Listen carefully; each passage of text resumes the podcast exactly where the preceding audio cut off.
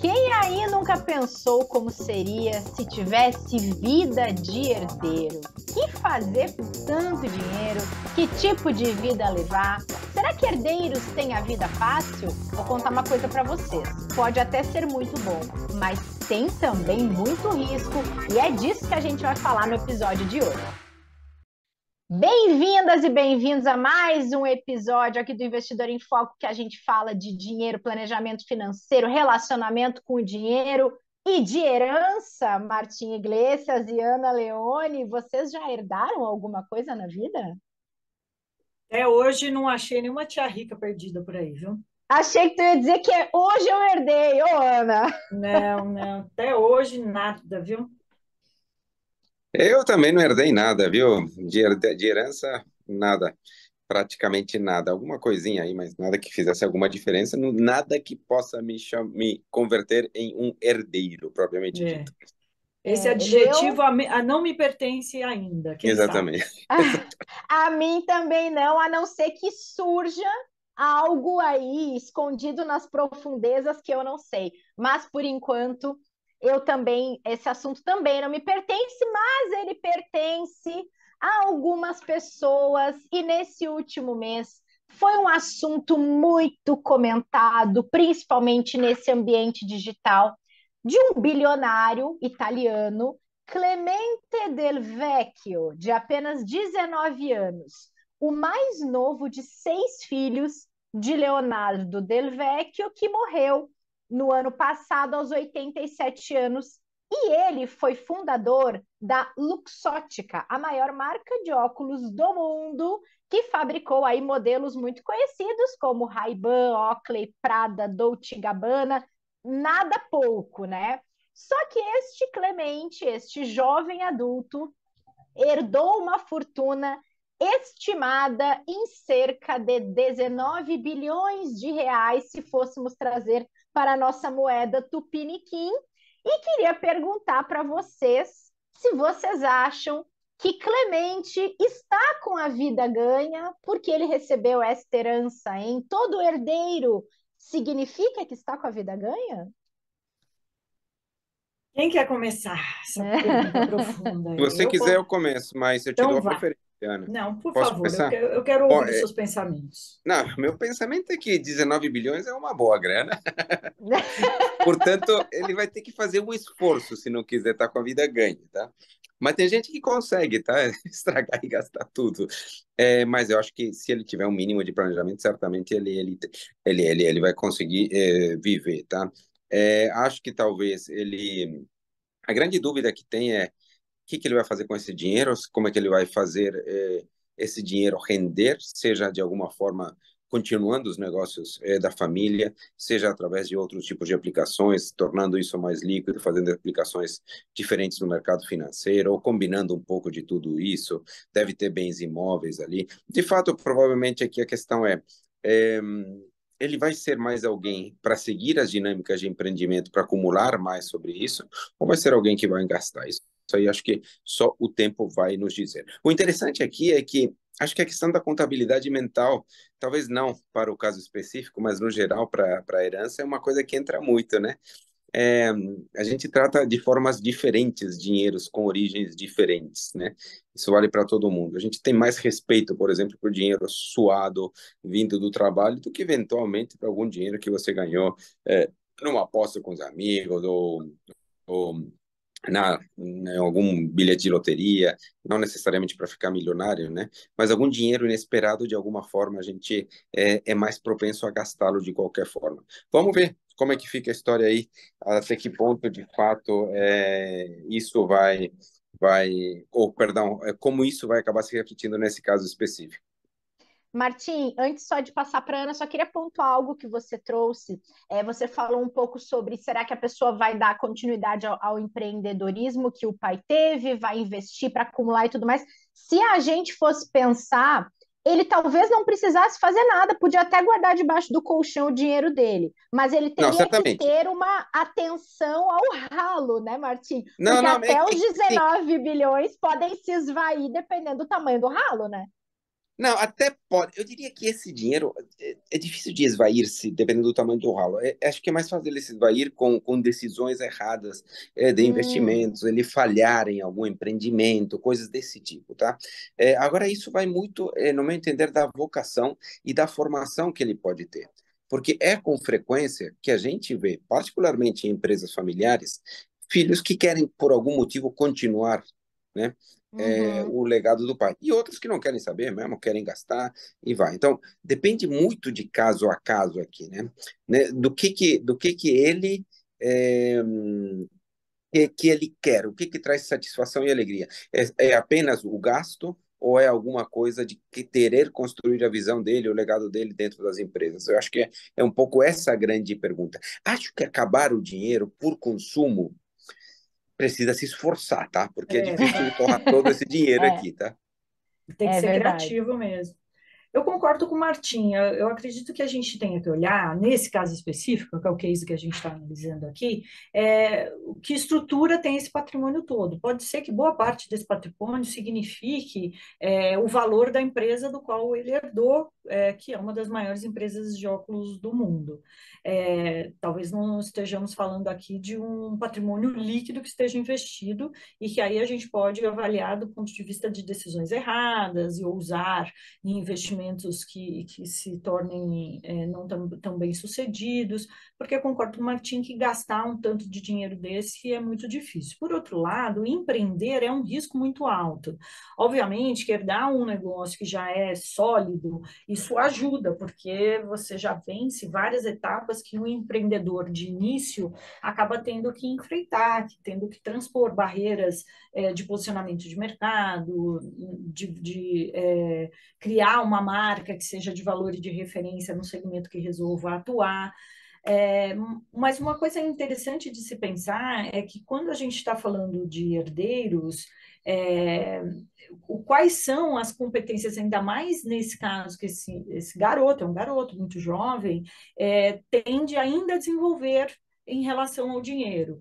Então, é uma pessoa que ele vai gerenciar os negócios ou não, ele tem uma carreira que é essa carreira diferente dos negócios e alguém é, mais profissional vai administrar os negócios para a família.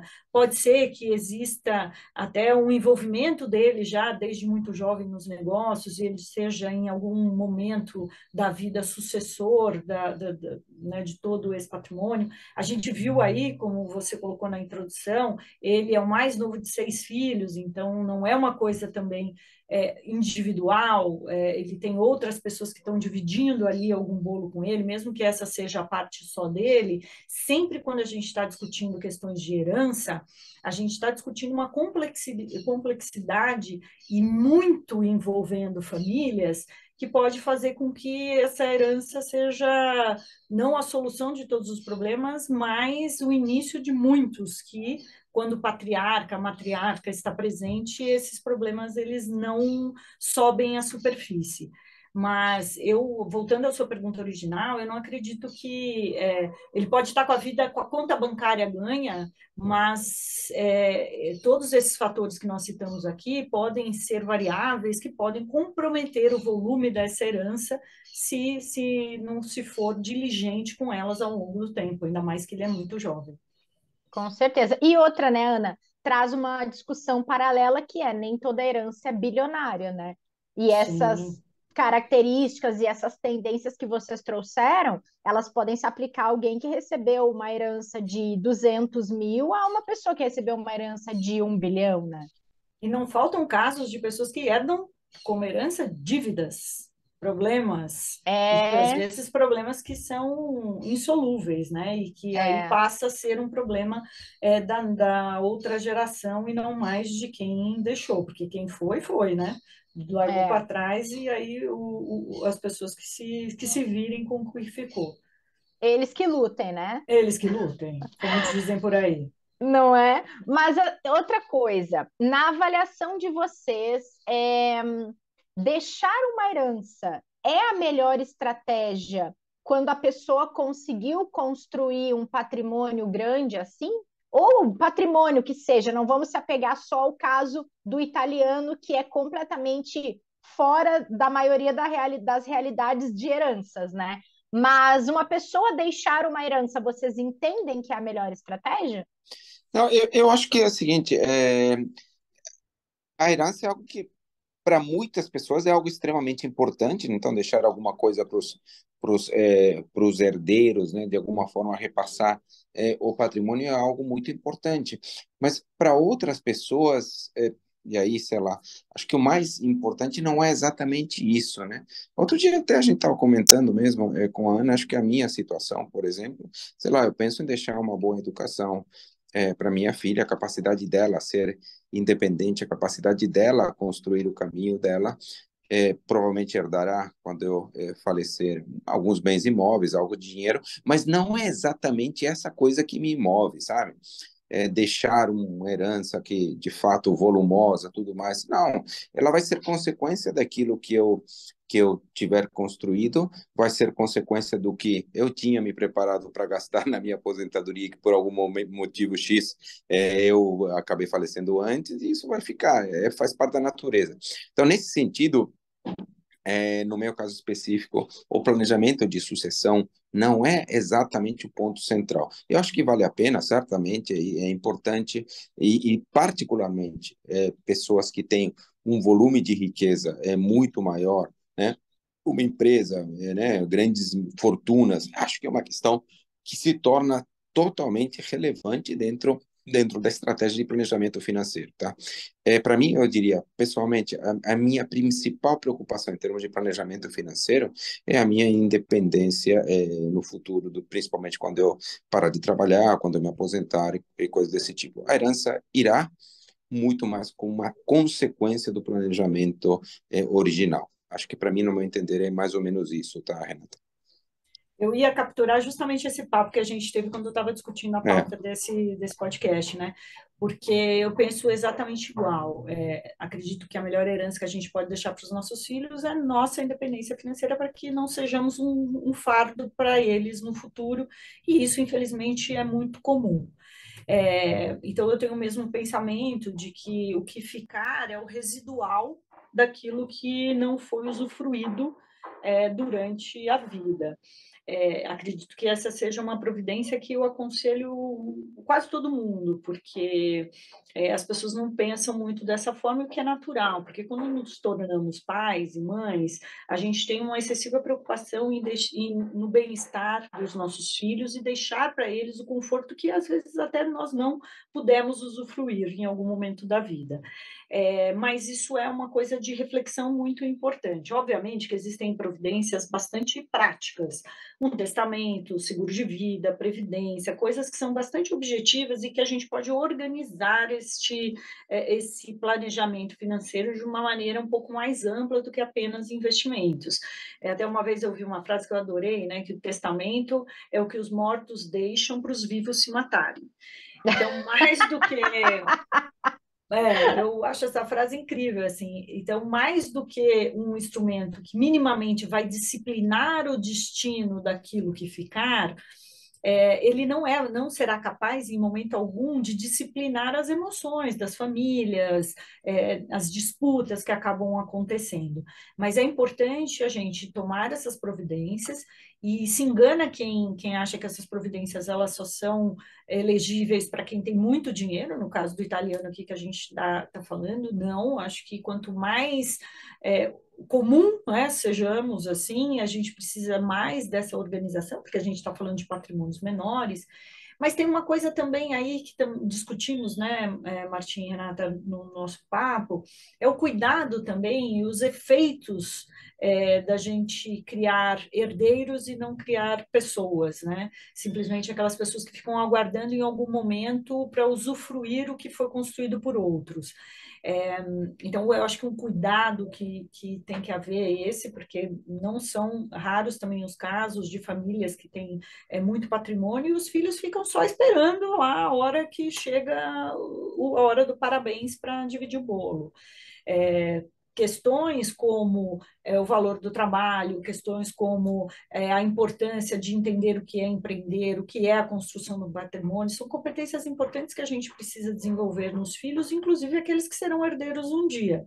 Perfeito. E, cuidar, é, e o cuidado também é, que, que eu vejo é não tornar também a herança uma prisão para quem fica, porque infelizmente isso acaba acontecendo, né? Dos herdeiros não terem a menor aptidão para aquilo, eles quererem dar um destino diferente ao patrimônio que herdaram, e às vezes essas providências também elas são tão amarradas que acabam se tornando um problema para pro, os herdeiros de alguma forma.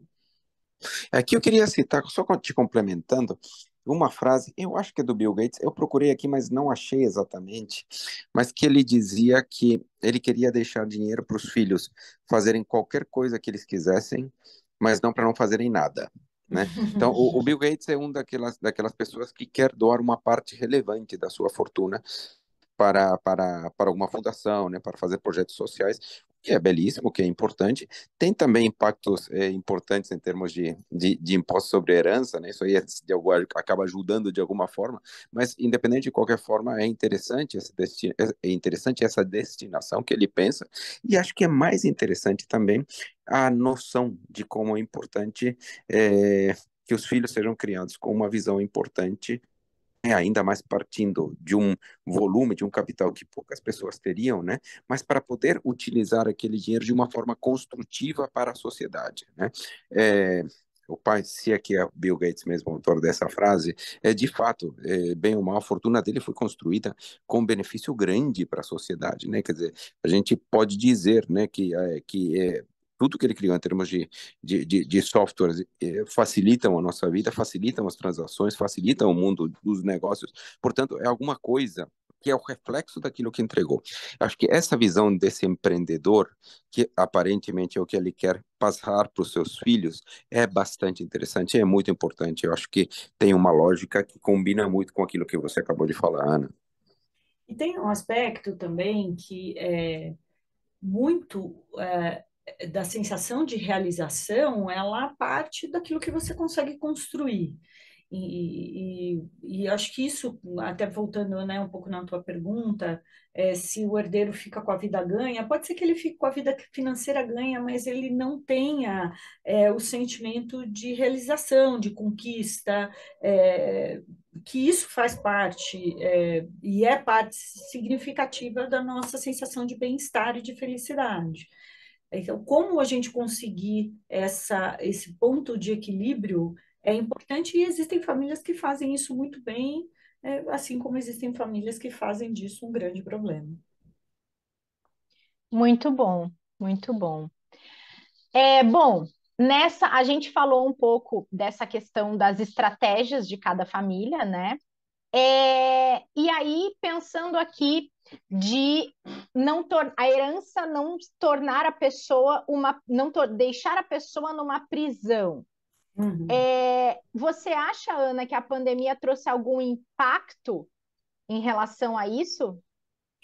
Olha, a gente teve uma sensação de finitude muito grande.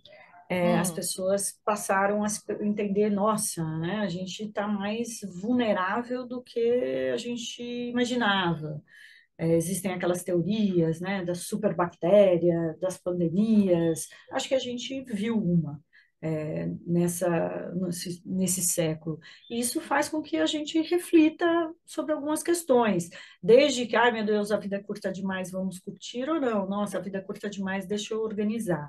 É, acredito que essa sensação de finitude, ela traz um, um, uma sensação, um ímpeto de é, de organização maior. E não precisa ser só a pandemia, outros eventos que acontecem em nossas vidas podem ser gatilhos para isso também.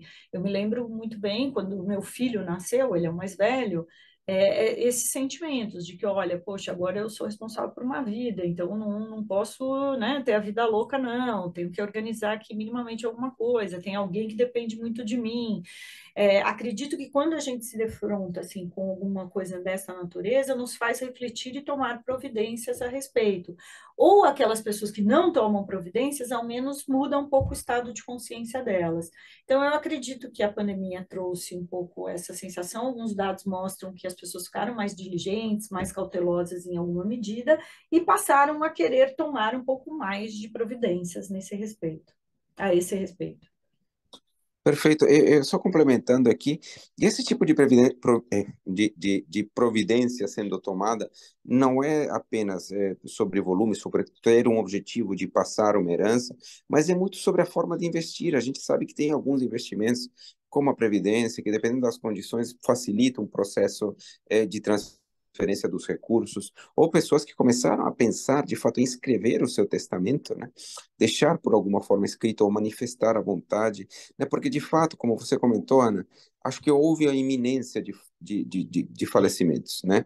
Muitas famílias experimentaram isso. Quem não ficou preocupado? Sinceramente, quem, quem não ficou preocupado consigo mesmo, né, sobre a saúde, né? O que, que, que vai acontecer? Eu vou conseguir passar por esse processo todo, eu e toda a minha família? Então, acho que tem, tem alguns impactos sobre tratar e pensar na sucessão e, eventualmente, tomar providências jurídicas ou até de dinâmicas de investimentos que facilitem a transferência do patrimônio. Eu acho que isso aconteceu, tá? No mínimo se pensou, não sei quantas pessoas chegaram a tomar alguma atitude explicitamente, mas que, de fato, conforme a Ana comentou, é, algum tipo de pensamento, pelo menos em algum momento, a maior parte das pessoas Uhum, teve. com certeza. Agora, pensando em quem herda, é, a gente conversava sobre o jeito de investir e o Martim deu uma pincelada sobre isso, o jeito de cuidar do dinheiro que a gente produziu ou que a gente ganhou. Dá para traçar um perfil do herdeiro e da herdeira, hein? É, se quiser que eu comece, Ana. Sim, é, eu já vi alguns estudos, tá? É, eu vi alguns estudos, particularmente é, é Michael Pompeo, quando ele fala do é, é, Behavioral Finance and Investor Types, ele fala um pouco sobre dinheiro da herança em termos de investimento, nos estudos deles, leva a investidores um tanto mais conservadores, tá? E, e, e a linha de raciocínio dele vai que, de forma geral, empreendedores, ou gente que foi construindo um patrimônio importante, relevante, é, de alguma forma tem controle, talvez até ilusão de controle, portanto, a capacidade de sentir que é capaz de construir coisa de novo e, portanto, acaba de alguma forma tendo alguma menor é, é, aversão ao risco, né? Então, eu acho que esse, é, esse era um ponto. Então, em termos de investimentos, herdeiros, segundo o estudo do Pompeu, tendem a ter menos propensão a riscos, acabam sendo mais avessos ao risco. É, já quando a gente pensa em termos de gastos, aqui não é o Pompeu, é outro estudo que eu vi, que é um pouco aquela dinâmica que eu, que eu comentei na abertura, né? A gente tem a dinâmica é, de, de, de, de, contabilidade mental, os dinheiros, apesar de ser uma coisa só, né? É, a gente trata eles de forma diferente. E aquele dinheiro que veio sem esforço, de alguma forma, em termos de gastos, a gente o respeita um pouco menos. Né? Então acaba sendo mais gastão com dinheiros inesperados que não são frutos do trabalho. Tá? Então, a partir de estudos diferentes, não sei não vi ninguém tentando conciliar esses dois estudos. De fato, em termos de gastos, o herdeiro aparentemente acaba ficando mais gastador, gastão, né? E o investidor acaba sendo um pouco mais conservador, né? Acho que são esses os dois estudos que eu já vi sobre o assunto, Renata. Tem uma coisa Boa. também que é. quando a gente observa, né, comportamento, é... o que, que é um empreendedor? Um empreendedor ele arrisca mais com o objetivo de conquistar algo. Então, às vezes, pessoas que saíram do nada e elas estão construindo alguma coisa, a, a necessidade de assunção de risco dessas pessoas é muito maior, porque elas têm nada, nada para alguma coisa, né? De 0 a 1 um, você, você cresceu 100%. Você deu um passo, mas é um passo relevante. É, então, essas pessoas, para Como construção... diz o meu amigo Fred aqui do Itaú, para quem não tem nada, a metade é o dobro. Então, é perfeito, é isso aí. É, essas pessoas elas tiveram que arriscar muito para chegar onde elas chegaram. Se elas olhassem aquilo de uma maneira conservadora, elas não atingiriam tais patamares. Porém, quando você herda, essa necessidade de, assum de, de, assumir risco, ela diminui, porque você já tem algo consolidado. Então, acredito que esse estudo, ele também leva em consideração um pouco isso, né? É, obviamente que tem isso que você trouxe, eu concordo plenamente, quando você ganha, né? Você acha 10 reais na rua, ah, você gasta ele ali logo ali. Agora, se você tem que ficar ali trabalhando 10 horas para ganhar 10 reais, você vai olhar aqueles, aquele mesmo valor, aquele mesmo, aquela mesma espécie, dando a ela, a ela valor diferente. É, já o herdeiro, quando ele tem esse patrimônio já disponível, ele não tem a necessidade de correr tanto risco quanto quem construiu esse patrimônio teve para chegar onde chegou. Boa. Bom, para a gente fechar esse episódio, é, queria saber se vocês já assistiram Succession, uma série na HBO super interessante sobre, é, com pano de fundo, essa questão da herança, de assumir o controle da, das, é, dos empreendimentos familiares. Está na minha lista, Renata, mas ainda não vi. Eu assisti, e ô sériezinha doida, hein? Família Nossa. disfuncional completamente. Eu não assisti a última temporada, mas ali eu acho que o que menos fala é de sucessão. Parece que na última temporada aí sim eles resolvem falar de sucessão uhum. mesmo. Porque no fundo ali é uma mistura que é muito comum, e ali, obviamente, que ela está mais é, evidenciada dos conflitos familiares em torno de um grande patrimônio. Então, mostra a disputa dos filhos, a necessidade de, de aprovação por parte do pai, das decisões que eles, como filhos, tomam.